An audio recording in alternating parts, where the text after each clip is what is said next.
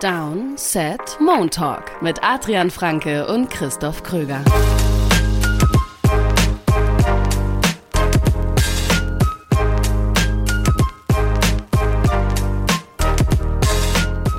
Wunderschönen Montag wünsche ich euch. Ja, kleine Überraschung. Sie wurde oft gefordert, jetzt ist sie Realität. Die zweite Folge Downset Talk in der Woche. Wir haben ein neues Format für euch. Montalk. Downset Montalk. Der NFL-Talk am Montag. Adrian, was haben wir hier Schönes geplant? Einen wunderschönen guten Tag. Ähm, ja, ich meine, wir machen diesen Podcast jetzt seit fünf Jahren, sind im fünften Jahr. Ich glaube, nichts wurde häufiger gefordert, erbeten als ein Recap-Format am Montag. Und wir haben uns natürlich auch schon, wir haben da lange drüber gesprochen, oft, fast in jeder Offseason, würde ich sagen, ähm, mhm. haben wir irgendwie versucht, wie könnte man das denn machen, wie könnte das in meinen Schedule passen, wie könnte es in deinen Schedule passen. Ich arbeite am Sonntag natürlich noch mal anders als du jetzt am Sonntag, während die Spiele laufen. Ähm, genau, und was wir uns eigentlich relativ klar war, war, dass wir nicht am Montag reingehen und sagen, wir reden über jedes Spiel. Wir waren zweieinhalb Stunden und, und, und analysieren jedes Spiel. Weil es ehrlich gesagt auch nicht realistisch ist. Also klar kann man zu jedem Spiel was sagen, aber das hat dann halt einfach nicht die Substanz. Und deswegen ist unser Ziel zu sagen, wir picken uns drei der größten, idealerweise die drei größten Storylines vom Sonntag raus, sprechen über vermutlich dann auch drei Spiele, es können auch mal vier sein, wenn zwei Spiele in einer Storyline irgendwie zusammenpassen und versuchen so ein bisschen einen, einen, Rückblick auf den Spieltag zu machen, der dann hoffentlich auch variiert, logischerweise. Also, dass man nicht jede Woche über die gleichen Teams spricht, sondern wirklich ja. über das, was am Wochenende, am Sonntag ähm, am relevantesten war. Ja, ich hätte gerne ja eine Dreiviertelstunde über Jets gegen Patriots gesprochen. Ja, zu Recht, ja. Das wurde abgelehnt. ähm, stattdessen sprechen wir zuerst über die NFC und das Top-Duell, was es da gestern Abend gab. Die Minnesota Vikings gegen die Dallas Cowboys. Und das Spiel, ja, verlief ein bisschen anders, als man sich das gewünscht und erwartet hätte, denn das hat so, so gut nochmal gezeigt, wie eng diese NFL einfach zusammen ist und wie mhm wie random sie auch sein kann, weil ich meine, die Cowboys haben letzte Woche gegen diese Green Bay Packers verloren und auf der anderen Seite haben die Vikings in einem Wahnsinnsspiel eins, wenn nicht das beste Team aktuell in der NFL geschlagen mit den Bills und dann kommt da einfach ein 40 zu 3 hm. Für die Cowboys raus. Die Vikings hatten einfach überhaupt keine Chance.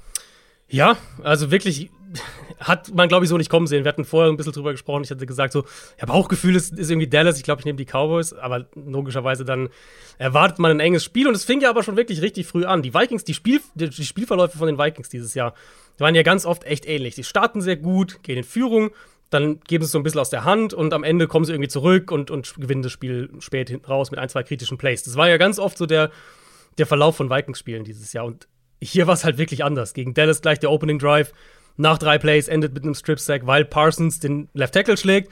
Vor allem aber, weil Kirk Cousins den Ball zu lange hält. Und das wurde die Story von dem ganzen Spiel.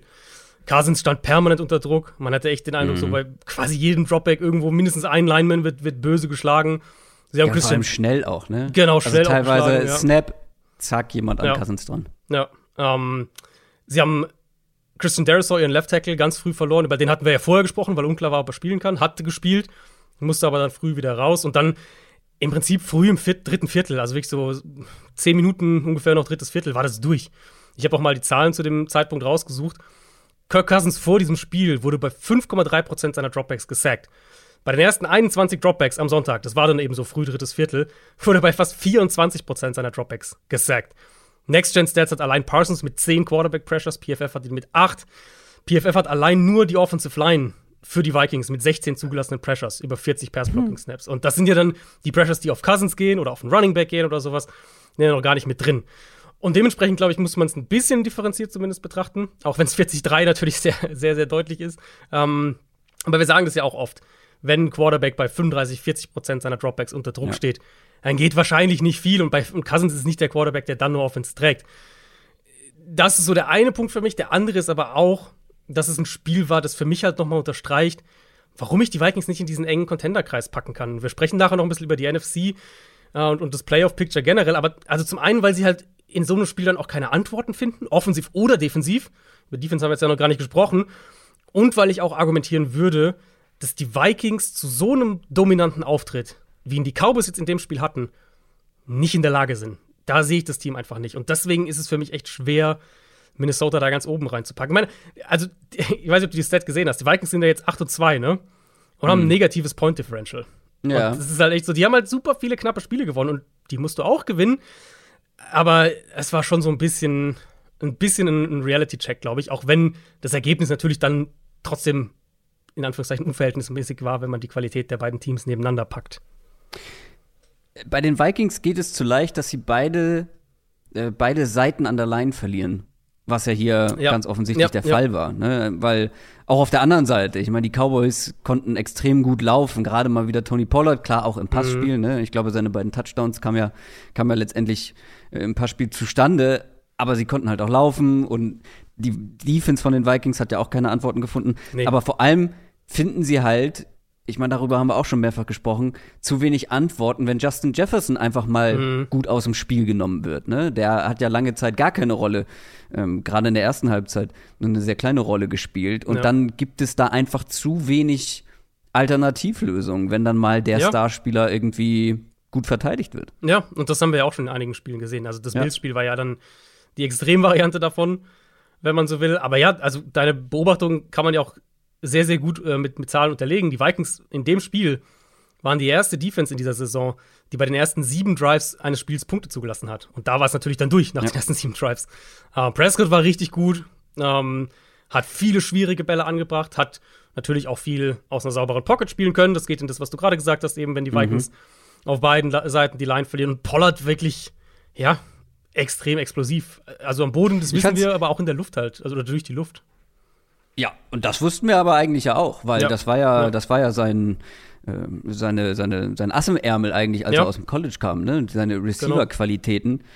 Genau. Und ich fand es ganz spannend, dass Tony Romo irgendwann mal nach einem Pollard-Touchdown gesagt hat, wäre diese Offense vielleicht sich sogar noch besser, noch dynamischer, wenn Pollard die Nummer eins ist und du Sieg Elliott ja. so als Komplementär-Back bringst, Goal-Line, Short Yardage-Back. Ja so ein bisschen so, ne?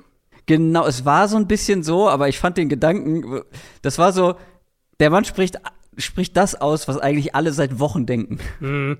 Ja, also Pollard, ähm, ich würde es immer so ein bisschen, man muss, bei so einem Spiel muss man natürlich immer gucken, wo man die Garbage Time ansetzt und, und die, was dann in der Garbage Time passiert, dann nicht mehr so ganz so gewichtet irgendwie.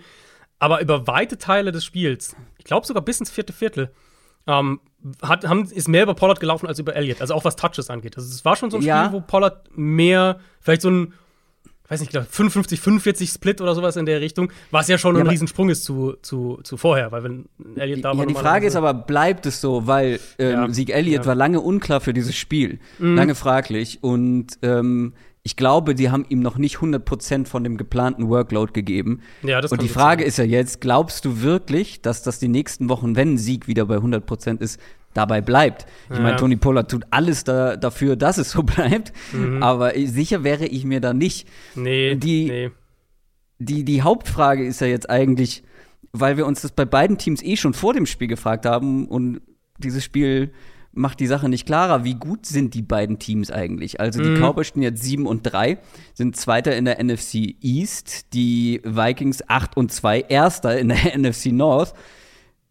Ja, wen, also ich glaube, ich habe vor dem Spiel gesagt, die stehen bei mir oder wären in einem Power Ranking ganz dicht beieinander, ja. wahrscheinlich direkt nebeneinander ja. in der Positionierung. Die Vikings vielleicht einen Platz vor den Cowboys. Ich sag mal so, das Einzige, was sich geändert hat, dass die Cowboys vielleicht jetzt einen Platz vor den Vikings stehen, aber. Ja. Also, also ja. Ich sehe es ein bisschen anders. Wir können, willst du die NFC jetzt schon machen? Wir können ansonsten auch nach dem Eagles-Spiel äh, nochmal so abschließend vielleicht auf die NFC äh, ja, dann lass uns doch nur auf die beiden Teams jetzt ja, direkt gucken. Genau. Also, ja. das Ding ist halt, die Cowboys haben halt letzte Woche gerade noch gegen, gegen die Packers verloren. Klar. Und was ich halt noch ähm, dazu sagen möchte aus Vikings Sicht, um die Vikings ein bisschen zu ähm, verteidigen, ist vielleicht zu viel gesagt, weil ich glaube auch, und auch darüber haben wir schon mehrfach gesprochen, sie stehen besser da, als sie sind mit diesem mhm. Rekord, mit 8 ja. und 2. Und mit 9 und 1 wäre es natürlich noch krasser gewesen. Aber ähm, was wir nicht vergessen dürfen, ist, die kamen aus einem ultra anstrengenden, ultra intensiven Game. Und ich glaube, ich hatte das in der Preview auch gesagt. Unterschätzt das nicht. Wir haben schon oft erlebt, wenn Teams aus so einem Shootout kommen, aus so einem wilden Spiel, was dann mhm. auch noch in die Overtime ging, dass Teams danach einen Durchhänger haben. Und die Vikings hatten einen extremen Durchhänger.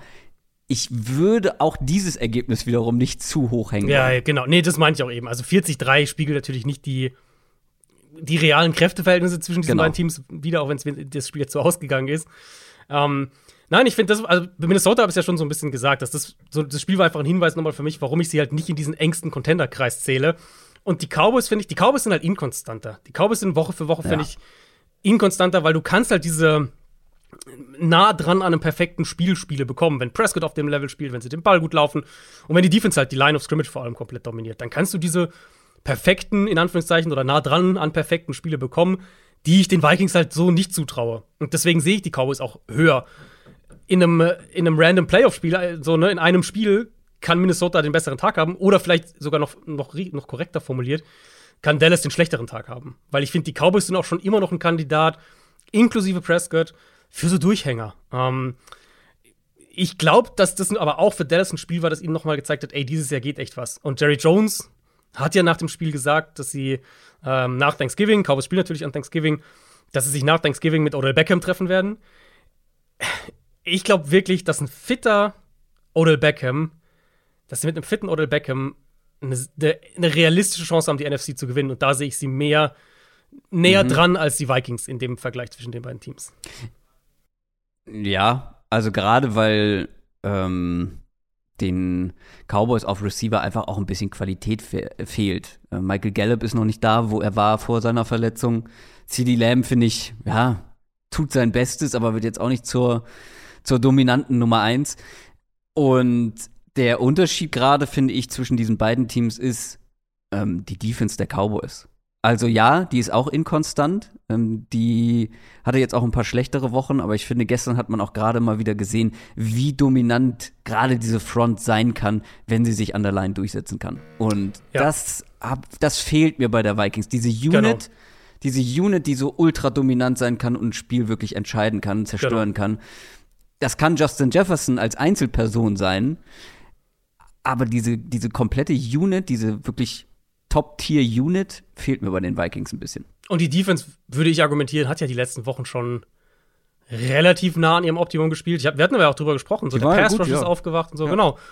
Aber ja, Aber- nicht, genau, nicht was ist das in dem Optimum? Level, was die Cowboys Genau, machen können, genau, die genau. einen guten Tag haben. Das Optimum für die Vikings Defense ist halt vielleicht die zehntbeste Defense oder so. Und Mhm. das Optimum für die Cowboys ist halt die beste in der NFL zu sein.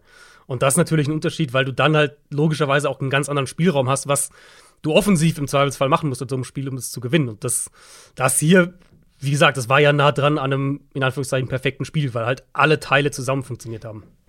Aber wenn du sagst, die Vikings sind für dich nicht im engsten Contenderkreis, sind es denn die Cowboys? Ähm, ja, ehrlich, also ich finde, der engste Contenderkreis äh, gehört gefühlt immer noch eher der AFC, aber wenn wir auf die NFC gucken, wenn ich NFC naja, Contender es, ranken es würde, muss Contender aus der NFC geben, weil es wird eins im genau, Super ja, ja, genau. stehen. gut, die können natürlich im Super Bowl auch äh, dann auf die Mütze kriegen, das kann natürlich auch passieren. ja, Ähm, ja, klar, aber dann haben sie zumindest Ja. ernsthaft contended. Also ich finde, es gibt in der AFC zwei ernsthafte Contender und dann würde ich halt darunter die zwei ernsthaften Contender aus der NFC setzen und da gehören die Cowboys für mich dazu.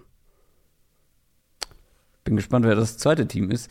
Die Cowboys sind, das liegt nicht unbedingt an den Cowboys, sondern vielleicht auch an den, an den Mangelerscheinungen aller anderen NFC-Teams, dass sie wirklich zu den Top 2, Top 3 Teams in der NFC aktuell gehören. Ja, Also Ja. die Konkurrenz ist halt nicht so da. genau, ja. Wollen wir zum nächsten Spiel kommen, was natürlich Mhm. damit auch ähm, ja, verbunden ist irgendwo. Denn die Philadelphia Eagles sind aktuell mit 9 und 1 die Nummer 1 der besagten NFC. Und die haben gewonnen gestern. Ja, das schon. Allerdings auch wirklich mit sehr viel Mühe gegen die Indianapolis Colts, die man jetzt eigentlich nicht so unbedingt als, als Powerhouse äh, in Betracht gezogen hat. 17 zu 16 nach einem Comeback haben die Eagles gewonnen. Letzte Woche gab es eine Niederla Niederlage. Ist halt die Frage, also ja, gewonnen, aber wie? Muss man sich Sorgen machen um Philadelphia? Und wie gut sind die Eagles jetzt in diesem ganzen NFC NFC-Kontext, den wir gerade ja auch schon bei den Cowboys angesprochen haben?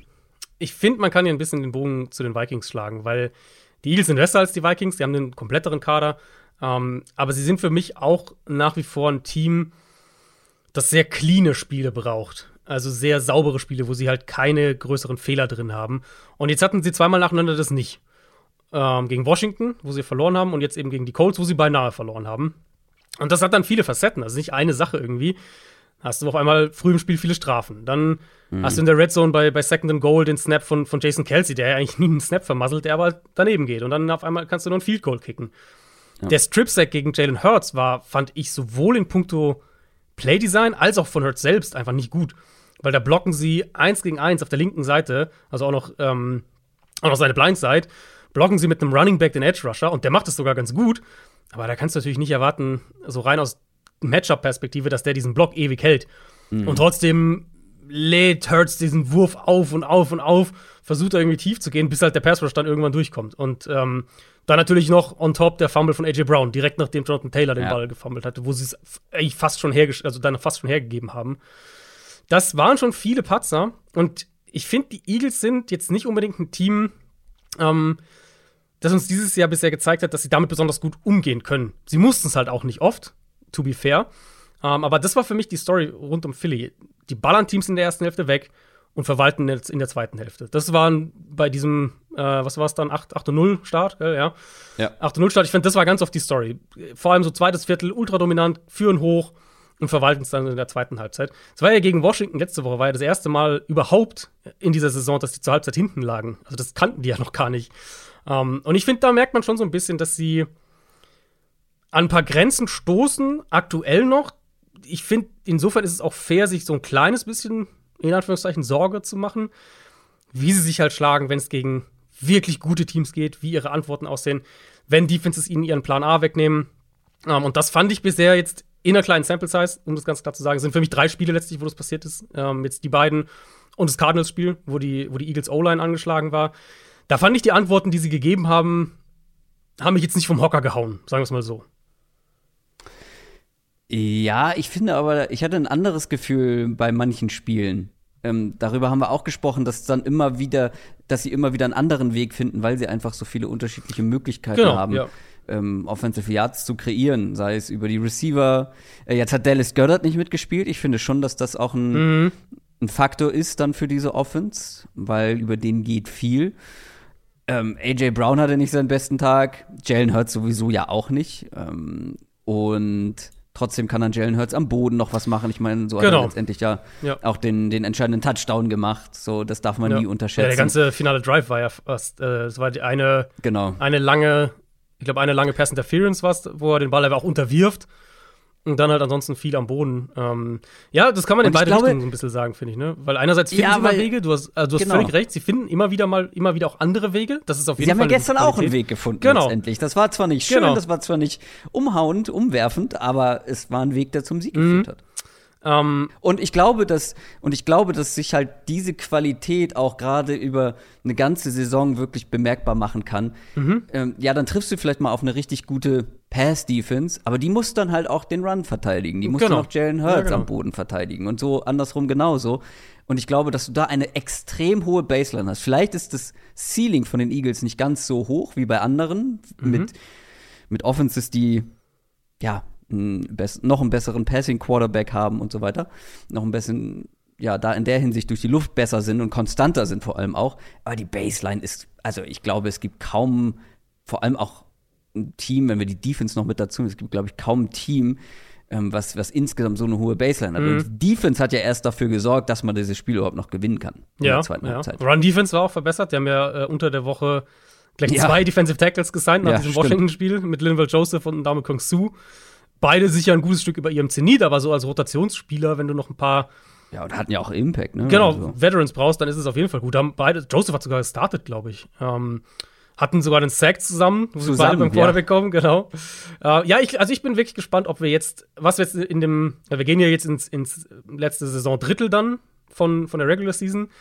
Und jetzt haben wir mal zwei Spiele gesehen, wo in der Defense wirklich Philly das Run-Game genommen hat oder, oder es ihnen sehr schwer gemacht hat. Das haben die Colts ja auch über weite Teile geschafft. Und was Jalen Hurts ja nach wie vor kann, ist halt diese, diese Shots nach außen, diese tiefen Pässe nach außen.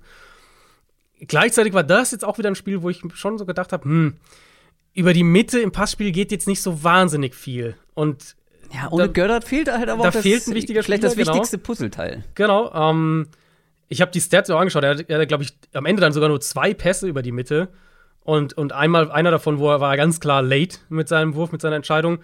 Und Pocket-Verhalten auch wieder so ein bisschen up and down. Und ich bin einfach gespannt, ob wir jetzt mehr Defenses sehen, die gegen Philly wirklich sagen, wenn wir den den Run nehmen, dann wird's echt haarig für die. Weil das sind, äh, du kannst natürlich mit diesen Shotplays, mit diesen Go-Balls, mit diesen tiefen Dingern, kannst du natürlich auch Spiele auf den Kopf stellen jederzeit. Aber es ist jetzt kein High-Percentage-Wurf. Also die klappen vielleicht auch mal in der Woche nicht. So wie gegen Washington, wo ja, haben wir auch drüber gesprochen gehabt. Ähm, und die Reaktion darauf, die will ich halt sehen von den Eagles. Wie können sie dann, können sie im Passspiel an Antworten finden? Und das fehlt mir bisher einfach noch. Und deswegen bin ich so ein bisschen zögerlich bei ihnen. Jetzt haben wir über drei Teams der NFC schon gesprochen. Lass uns mal einen Blick auf die NFC allgemein werfen und einen Ausblick, was das Playoff-Rennen angeht. Mhm. Vielleicht machen wir mal so ein kleines Mini-Ranking, mhm. so ein kleines Mini-Power-Ranking nur für die NFC. Für mich sind die Eagles immer noch die Nummer eins in dieser Division, äh, in dieser Conference. Ich würde sie aktuell auch noch an die eins setzen, aber ich finde, ähm, gehe ich gleich zu zwei über. Ich finde, Dallas ist, ein, ist, ein, ist, sehr nah dran mittlerweile. Und wenn die Cowboys ja. einen fitten Odell Beckham bekommen, würde ich sie wahrscheinlich das ist ja, Das ist ja aber ein großes Wenn, beziehungsweise eins, was wir jetzt noch nicht nee, genau, klar. Deswegen, aber ich in die Bewertung einbeziehen dürfen. Genau, aber ich habe die beiden auch wirklich in einem eigenen Tier aktuell in der NFC. Ja. Also ich habe die Eagles ja. an eins und die Cowboys an zwei und der, ja. der Abstand wird immer kleiner, finde ich. Zwischen den beiden, meinst mhm, du? Genau. Ja. Da gehe ich, da gehe ich, glaube ich, komplett mit. Wie groß ist der Abstand dann zum nächsten Tier und wer kommt für dich dann im nächsten Tier hm. als erstes, weil da gibt es Teams halt hm. wie die Vikings, über die wir gesprochen haben. Da hm. gibt es aber auch Teams wie die 49ers, die man da nicht unterschätzen darf. Wie gut können die Bucks noch werden ja. mit ein bisschen Ausblick? Die Giants, gut, das sah gestern jetzt nicht so gut aus, aber ähm, äh, Rekordtechnisch sind die an ja, Nummer die werden wahrscheinlich Play also höchstwahrscheinlich Playoffs spielen, glaube ich, einfach weil da keinen ich glaube ich glaub nicht genug Teams werden ein Team wie die Giants noch abfangen, vermute ich die Seahawks mhm. mit 6 und 4. Wer, wer kommt an Nummer 3? Also ich habe, wie gesagt, das erste Tier halt Eagles Cowboys und dann habe ich vier mhm. Teams im zweiten Tier. Ähm, mhm. Ich habe die Niners an 3. Ich glaube, das San Francisco. Das ich mir gedacht. Die sind für mich halt nach wie vor, was Coaching angeht, was ähm, auch hier wieder das, das ja. Ceiling für die Defense angeht, was die offensiv machen können. Ja. Da, ich vertraue den Niners einfach mehr als den Vikings. Das ist, also, da ja. wirst du mich wahrscheinlich auch nicht wegbringen, auch wenn die Vikings höchstwahrscheinlich am Ende der Regular Season einen besseren Rekord haben werden. Aber wenn die Vikings in der Wildcard-Runde die Niners empfangen, wahrscheinlich würde ich auf die Niners tippen. Nee, also für mich sind die Vikings dann, glaube ich, generell noch ein Stückchen näher noch dran an den Cowboys. Äh, das, darüber hatten wir eben schon mhm. gesprochen, dass wir da ein bisschen auseinandergehen. Für mich wären die Vikings noch an drei. Mhm. Die 49ers an vier. Also ich habe es dann getauscht. Also Niners 3 hätte dann die Vikings an 4. Und ich glaube, die Commanders, äh, ja, die gewinnen halt einfach auch ihre Spiele, gerade mit einer starken Defense. Oh, die kann ich nicht da hochsetzen. Also, du willst es nicht hören. Der erste, der erste Drive von Taylor Heinecke wieder, wie dieses Wurf. Ja, unfassbar. Lass Taylor Heinecke in Ruhe, wenn der kaum Punkte machen muss, weil die Defense einfach wenig zulässt. Ja. Gut, das waren die Texans. Ja. Ähm, aber wen ich vor allem nicht unterschätzen würde, sind die Bugs. Ich glaube, genau. dass die Bugs ähm, mit ihrer Qualität, und da kann man noch so viele Fragezeichen beim Coaching machen, ähm, die haben so viel Qualität. Ich glaube tatsächlich, dass die wirklich mit ein bisschen Projection für mich an, wo sind wir? An fünf dann mhm. wären noch. Und das ist vielleicht ein kleiner Disrespect, was die Giants und die Seahawks angeht, ähm, die ja einen besseren Rekordstand jetzt haben, aber ich glaube, das bleibt nicht so. Ich habe auch die Bucks und dann Seattle als mein viertes Team in dem Tier. Mhm. Also das sind ja, meine genau. vier Teams: Niners, Vikings, Bucks und Seahawks. Das wären die vier, die ich da hätte. Und da ist für mich dann schon ein klarer Cut. Also wenn wir über Giants, Commanders, Falcons, mhm. ja. ähm, über diese Teams sprechen, die sehe ich dann schon Lions, drei deutlich Sieger dahinter. Lions auch, ja. Ähm, nee, die sehe ich schon klar dann dahinter. Ähm, ich denke, dass ja. die diese ersten sechs Teams, also Eagles, Cowboys, Niners, Vikings, Bucks, Seahawks, ich glaube, dass die die Playoffs wahrscheinlich entscheiden werden. So. Und äh, wer dann da noch reinrutscht irgendwie, ich glaube nicht, dass der eine große Rolle spielt. Ich meine, vielleicht reden wir da morgen schon wieder anders drüber. Es gibt ja noch ein Spiel, Monday Night Game, ja. 49ers gegen Cardinals. Das kann da vielleicht auch noch mal ein bisschen was mhm. ähm, durcheinander bringen. Oder wenn die 49ers vielleicht deutlich gewinnen, sagen wir, sag ich vielleicht auch, mhm. okay, sie sind doch vor den Vikings. Mal schauen. Das Spiel steht noch aus. Wir müssen vielleicht noch mit einem Satz über die Colts sprechen, weil wir haben das jetzt ja, so ein bisschen ja. so dargestellt, als wäre das Laufkundschaft. Aber ja. scheinbar sind die Colts keine Laufkundschaft mehr, seitdem Jeff nee. Saturday übernommen hat. Weil die sehen halt, also sie spielen einfach besser. Man kann jetzt überlegen, woher kommt das plötzlich? Was, was, was ist dieser Jeff Saturday-Effekt? Mhm. Aber Matt Ryan spielt besser als vorher. Die ganze Offense spielt besser als vorher. Er steht nicht so viel unter Druck. Das Laufspiel funktioniert jetzt seit zwei Wochen besser. Also die Colts sind auf jeden Fall verbessert. Ähm, ja, also das ist jetzt kein äh, keine Lachnummer mehr, äh, was sie vielleicht Nee, vorher ja. waren. Und vielleicht verpufft Also, die dieser Effekt auch wieder, muss man natürlich auch sagen. Also das, ne, das kann Das auch kann in, sein, ja. in zwei Wochen reden wir wieder so, wie wir vor, vor, vor drei, vier Wochen über die Codes gesprochen haben. Aber der Effekt ist nicht von der Hand zu weisen aktuell. Also ich finde, die Line Ja. ist der, der größte Part und das ist natürlich dann besonders kurios irgendwo. Der, der All-Pro-Center kommt rein, übernimmt das Mhm. Team und innerhalb von fünf Tagen ist die Line, spielt die Line viel, viel besser. Also es ist ja, man hat es ja schon manchmal erlebt. Also ich erinnere mich noch an die Saison, wo bei den Steelers dieser legendäre O-Line-Coach Mhm. ähm, aufgehört hat oder entlassen wurde. Ich glaube, aufgehört hat. Bin mir nicht mehr ganz sicher. Mir fällt auch gerade der Name nicht ein. Patriots da Ähm, ja auch mit Dante Scarnecchia sind da auch so ein Stimmt. Vergleich. Aber dann war es bei den Steelers so, weißt du, dieser Mike Munchak meinst du, glaube ich. Bitte? Ich glaube, Mike Munchak meinst du. Ja, das kann so, ja, ja. Ähm, wie auch immer, der hört auf und plötzlich, obwohl sich, was das Personal angeht, in der Line nicht so viel verändert hat, spielt die Line plötzlich deutlich schlechter. Also es scheint schon, ja, einen gewissen Effekt Ja, ja, zu haben, voll. wer da diese Also, Line einstellt, wer die, wer, wer die Protection Calls zumindest irgendwie äh, vorgibt. Ich bin jetzt definitiv kein O-Line-Experte, wie ihr wisst, aber das scheint schon einen Effekt zu haben. Es hat auf jeden Fall einen Effekt, ähm, aber, ich, aber halt nicht in fünf Tagen. Das ist so ein bisschen, das, äh, also das ist, ja, gutes ich glaube, also ich glaube, O-Line-Coaching ist eine der wichtigsten, unterschätzten Sachen, äh, was so Ja. Coaching angeht. das aber- wollte ich damit ausdrücken. Genau, aber eigentlich. nicht in fünf Tagen irgendwie. Das macht es halt so ein bisschen kurios. Aber der Effekt aktuell ist, wie gesagt, nicht von der Hand zu weisen, weil sie spielen viel, viel besser und sie laufen den Ball besser und Ryan spielt besser. Und jetzt hier auch in dem Spiel wieder gegen die Eagles, die Defense, ähm, macht ja ihre Sache auch sehr, sehr gut. Und das war, äh, war die Woche davor auch so. Also im Moment ist der Effekt da. Ob der nachhaltig ist, ist, finde ich, eine andere Frage. Gleichzeitig muss man ja auch sagen, die ersten Wochen der Saison haben sie einfach klar unter ihren Möglichkeiten gespielt. Switchen wir in die AFC. Haben wir eigentlich schon gemacht mit den Colts. Aber in der AFC gab es auch ein Top-Spiel. Sunday Night Game gestern Abend. Die Los Angeles Chargers gegen die Kansas City Chiefs. Und wir haben uns schon sämtliche Szenarien eigentlich überlegt. Was machen wir, wenn die Chargers hier untergehen? Ähm, können die die Saison abhaken? Letztendlich haben sie zwar verloren, aber sie haben sich echt gut aus der Affäre gezogen, finde ich Ja. zumindest. Ja, also es war halt so ein bisschen, so das Spiel haben wir jetzt schon häufiger von den Chargers und Chiefs gesehen, finde ich. Diese, wo so beide Quarterbacks, äh, jeder hat so seine Handvoll absurder Plays irgendwie und dann am Ende kommt es auf den letzten Drive an. Also gefühlt Und dann gewinnt am Ende Mahomes. meistens, meistens. ja, ja, Ja. Gefühlt liefen aber jetzt schon einige Spiele zwischen den beiden so. 30 zu 27 noch der Vollständigkeit Genau, halber. genau. das Und äh, später Game-Winning Drive eben der Chiefs mit den Chargers dann nur ein paar, ich glaube 30 Sekunden oder sowas hatten, um ja. noch irgendwas zu versuchen. Ja, es war halt so ein bisschen, obwohl sie sehr gut insgesamt gespielt haben, stimme ich dir auch voll zu, war es halt schon so ein bisschen same old, same old von den Chargers. In vielerlei Hinsicht. Nicht in allem, aber in vielerlei Ah, ich Hinsicht. wollt- mm, Also ja. es, es gab ein paar Punkte, die anders waren, aber ich finde, die O-Line-Probleme waren wieder da. Herbert stand zu viel unter Druck. Dann verlieren sie Mike Williams wieder früh. Das heißt, du gehst von, Mhm. von Williams zu Joshua Palmer, der nicht schlecht ist, aber trotzdem ist es ein Downgrade. Und dann hat Herbert seine crazy Shots, dieser lange Touchdown zu Palmer, ähm, wo er von der, von der Fahrhash den Ball so halb diagonal 50, 55 Yards das Feld runterfeuert. Ähm, 57 Air Yards, habe ich sogar nachgeschaut. 57 Air Yards waren es. Das ist schon krass. Ähm, auch, dass er den Shot halt gegen, gegen Cover 2 anbringt. Die zweitlängste Completion dieses Jahr gegen Cover 2 von irgendeinem Quarterback.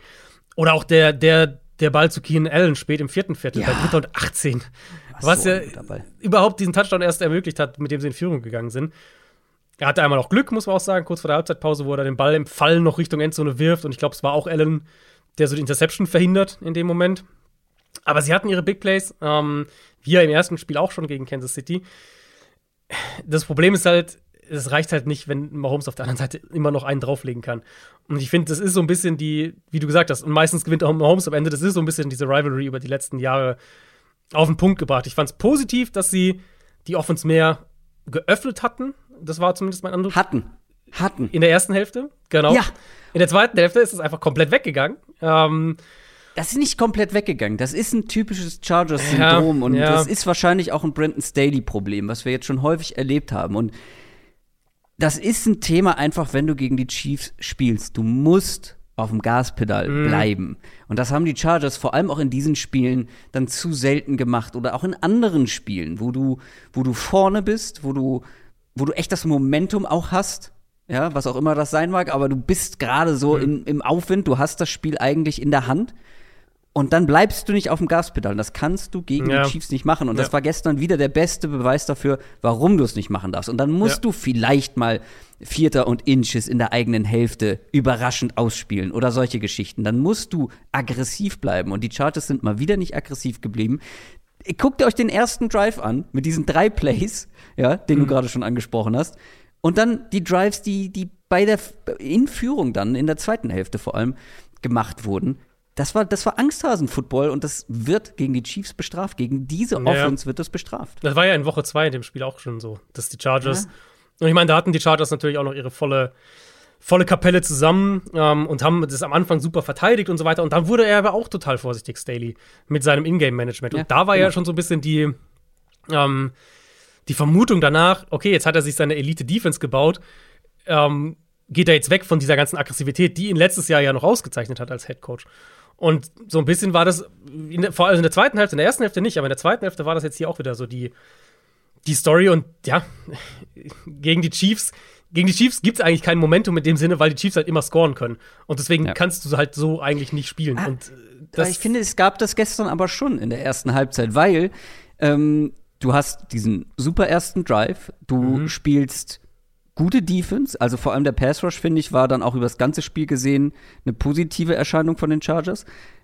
Und vor allem hast du dann so viele Kleinigkeiten, die für dich laufen. Also ich finde zum Beispiel bei den, ich weiß gar nicht, ich glaube, es waren die ersten beiden Drives von den Chiefs, wo man durchaus Argumente gefunden hätte, hier für eine Pass-Interference irgendwie ähm, zu gehen oder wo es auch in anderen Spielen schon eine für gegeben hätte.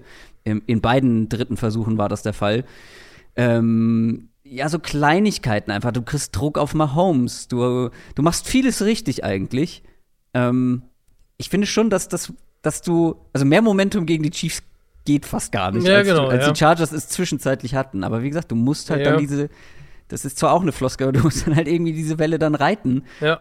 und aggressiv bleiben. Und ich glaube, du hast dich gerade mit der Aggressivität ja auch auf die Defense bezogen. Aber ich meine vor allem die Offense. Also, das du ganze musst dann- Game Management halt im Prinzip, wie Ja. sie das Spiel insgesamt genau. angehen.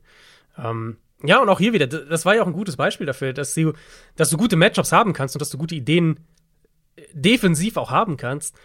Aber du kannst nicht in, eine, in dieses Spiel reingehen mit dem Gameplan, ja, wir halten die Chiefs auf 20 Punkte oder sowas. Das, das wird niemals, oder nicht niemals, aber das kann nie dein Plan sein, weil die Chance, dass das klappt, ist einfach nicht hoch.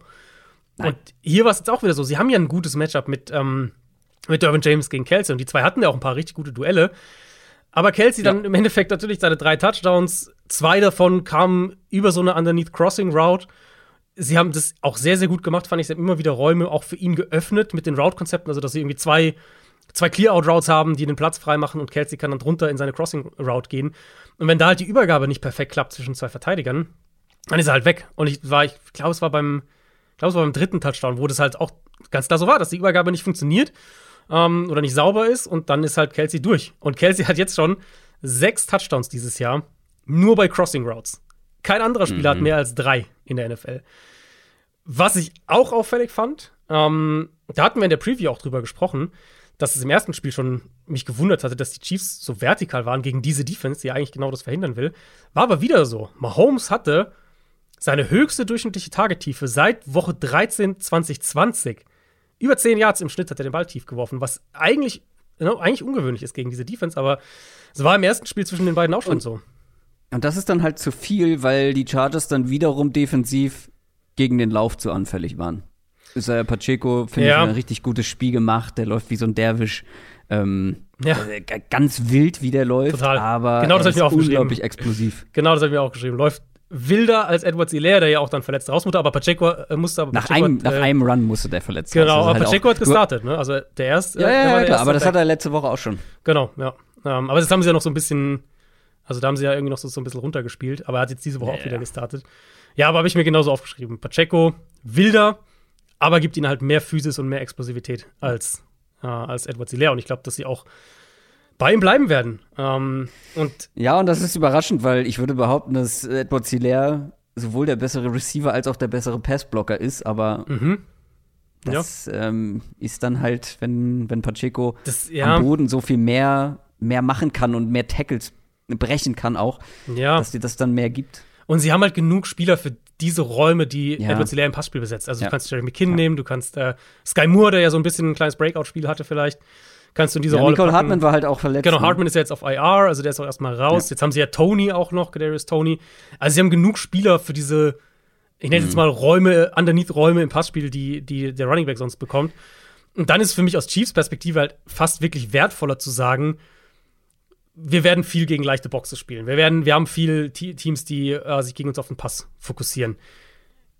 Welcher Running Back kann diese Räume, die wir dadurch bekommen, hinter Genau. einer guten Offensive Line, muss man ja auch sagen, welcher Running Back kann diese Räume besser ausnutzen? Und da sehe ich im Moment Pacheco tatsächlich auch vorne, obwohl sein Stil oft nicht, sein nicht Textbook unbedingt Bisschen- ist. Ja, ein bisschen unkonventionell.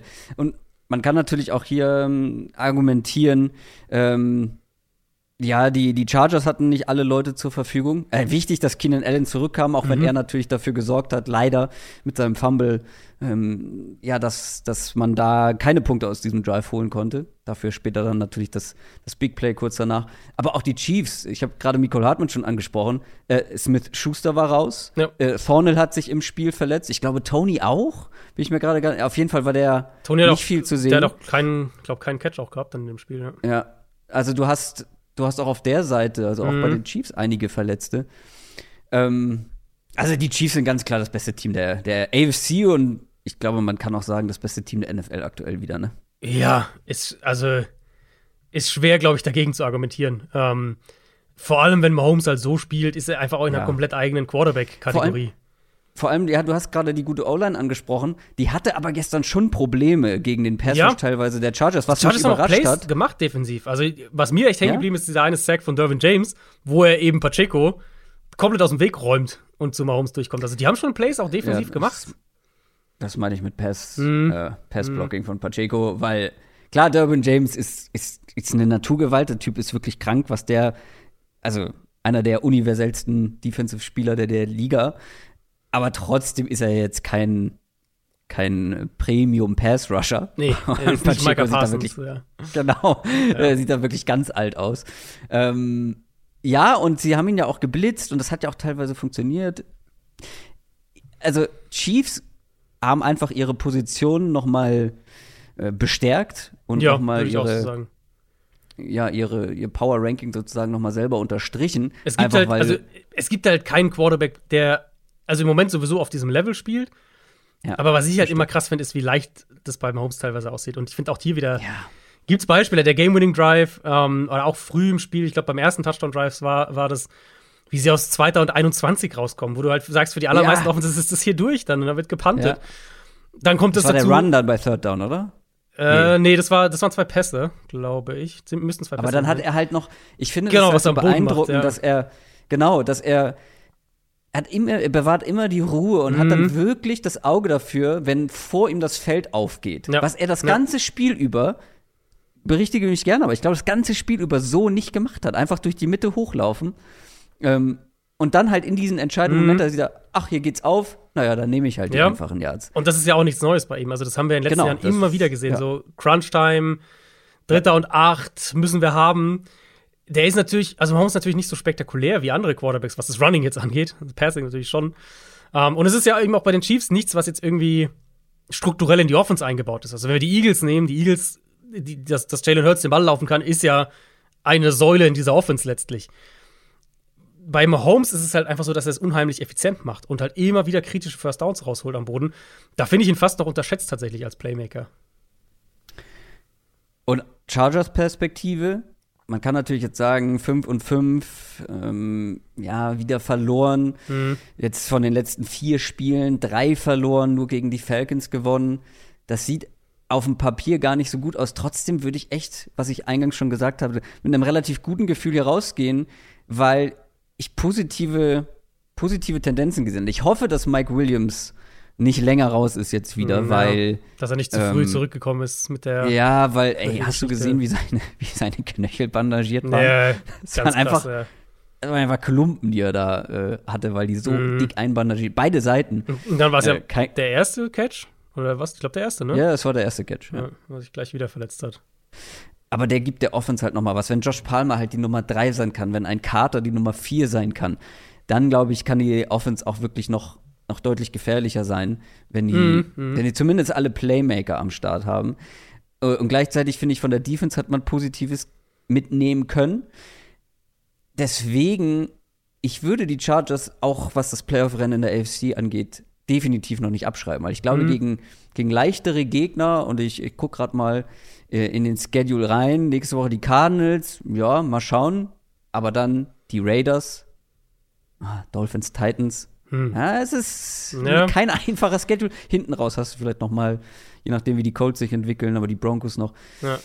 Ist nicht einfach, aber trotzdem, glaube ich, sind die weiteren, weiterhin absolut im Wildcard-Rennen. Das ja, aber ich würde schon sagen, es gibt halt doch mehrere Teams in der AFC, die besser sind. Ähm, jetzt einfach Ja, mal gucken, also schon, die, die Ravens oder Bengals, einer von den beiden gewinnt die Division, ich denke, der andere kriegt eine Wildcard. Die Bills oder Dolphins, einer gewinnt die Division, einer kriegt eine Wildcard. Und dann reden wir ja schon davon, dass noch eine übrig ist, weil die Division ist jetzt ja, Ja, aber, wer, quasi aber weg. genau, und das ist der entscheidende Punkt. Genau. Das ist Da halt hört nämlich, da ist für mich die Cut-Off-Line und da sind die Chargers Ja. für mich noch deutlich näher dran als alle anderen Teams, die dafür in Frage kommen, Stand jetzt. Sehe ich auch so. Ich meine, sie sind jetzt natürlich ein Spiel hinten dran, hinter Jets, hinter Patriots. Ähm, Ja, aber wenn ich die Jets ja.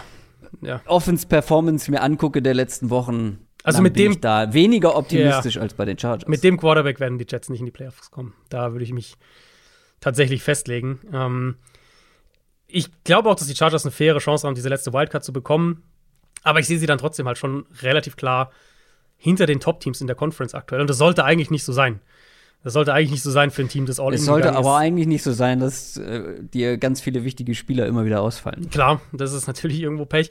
Aber ich Aber finde, ja, mit dem, ja. also, wenn wir aus Roster-Building-Sicht mal kurz drauf gucken, die Chargers hatten ja eine relativ klare Strategie. Sie haben zuerst in die O-Line investiert und dann im nächsten Schritt haben sie ihre Ressourcen in die Defense gesteckt. Also die, jetzt die vergangene Offseason war ja die, die Defense-Offseason, wenn man so will. Und ich meine, nichts ist falsch daran, irgendwie deinem jungen Quarterback eine gute Line aufzubauen. Und es ist auch nichts falsch daran, ihm eine starke Defense zur Seite zu stellen. Also Top Quarterback mit guter Line und, und Top 10 Defense war in den letzten Jahren durchaus auch mal immer wieder eine Erfolgsformel für Teams. Ähm, das Problem damit ist für mich so ein bisschen, und da kommen wir auf, auf diesen gleichen Punkt immer wieder mit den Chargers zurück, dass allein mit dieser Strategie man so ein bisschen schon viele enge Spiele heraufbeschwört. Weil wenn man dann anfängt, was wir jetzt eingangs gesagt haben, wenn man dann anfängt, sich so auf deine Defense zu verlassen, man fokussiert sich auf die O-Line, man spielt halt auch so, wie die Chargers das wollen, also defensiv sehr Bend but don't break mäßig, offensiv, wir wollen den Ball laufen, wir wollen Quick Game spielen. Das ist einfach eine Formel für viele enge Spieler und dann ist es halt einfach viel verlangt, die konstant zu gewinnen, auch vom Quarterback, Ja. der halt Ja. echt überdurchschnittlich viele schwierige Plays dann machen muss, damit man so Drives am, am Leben erhält. Ähm, und dafür gibt es, glaube ich, dieses Jahr keinen Ad-Hoc-Fix irgendwie. Also, das, wird, das werden sie nicht jetzt noch, glaube ich, diese Baustellen werden sie jetzt nicht geschlossen bekommen. Ich denke auch, dass sie, wie gesagt, eine faire Chance haben, in die Playoffs zu kommen und dann mal gucken. Mit Herbert kannst du immer, ähm, kannst du immer irgendwie ins Rollen kommen und kannst immer mit deiner Defense, wenn die, wenn die dann vielleicht Bose auch wieder zurück hat, kann das nochmal anders aussehen. Ich finde es bei den Chargers aber echt spannend, dann schon auf die, auf die kommende Offseason zu gucken, bevor Herbert dann irgendwann so richtig teuer wird. Ähm, und ich denke, da ist es halt an der Zeit, ihm eine explosive Offense zu geben. Schematisch haben wir da oft genug drüber gesprochen. Ja. Aber ich finde auch, was Playmaker angeht. Also ich hätte zum Beispiel super gern gesehen, dass sie im letzten Draft versucht hätten, Jameson Williams zu bekommen, statt einen Guard in Runde 1 zu nehmen. Das ist so für mich der. Oh, das, aber das hätten wir kritisiert, glaube ich, weil wir in der Offseason die Chargers noch viel mehr im Win-Now-Modus gesehen haben und sich dann einen Receiver zu holen, der äh, wer weiß wann zurückkommt von seiner Vielleicht, ja. Kreuzbandverletzung. Aber der kann vielleicht auch zu den Playoffs einfach da sein und dann. Also, wenn die Chargers so gut gewesen wären, wie wir das vor der Saison gedacht hätten, dann wären sie, weiß ich, mit 11, 12 Siegen in die Playoffs gekommen und hätten dann James Williams gehabt. So. Also, ich finde, so, so kann man es auch sehen. Mhm. Das wäre aber generell der Ansatzpunkt für mich nächstes Jahr. Zu sagen, wir wollen explosive Playmaker. Selbst wenn wir die Offense schematisch so nicht Aber- wirklich öffnen, aber dann haben wir die Spieler, um sie zumindest zu öffnen. Tja, die Hoffnung ist da. Ist halt die Frage, wie sehr da ein, ein Staff drauf setzt, der nicht viel von explosiven Passing Plays hält, Mhm. was die von explosiven Passing Playmakern halten. weißt du? Ja, Also, ja. natürlich macht es in unserem Kopf absolut, absolut Sinn, aber in unserem Kopf macht es auch deutlich mehr Sinn, den Arm von Justin Herbert noch mehr zu nutzen. Es muss ja aber, also ich finde, man kann da auch noch mal unterscheiden. Es muss ja gar nicht ein, äh, es muss ja gar nicht so sein, dass du irgendwie jeden Ball tief wirfst, so in dem Sinne. Nö. Aber es, also gerade, da haben wir in der Preview auch auf das Spiel drüber gesprochen. Gerade wenn du so spielst wie die Chargers, brauchst du finde ich Speed underneath, weil dann brauchst du Leute, die Ja. nach dem Catch was machen können. Und das fehlt ja einfach. Und da, da hatten wir, ich glaube, Ja. wir hatten, genau, wir hatten, glaube ich, die, die Chargers und Jaguars so ein bisschen verglichen, weil die Jaguars die Woche davor ja gegen Kansas City gespielt haben.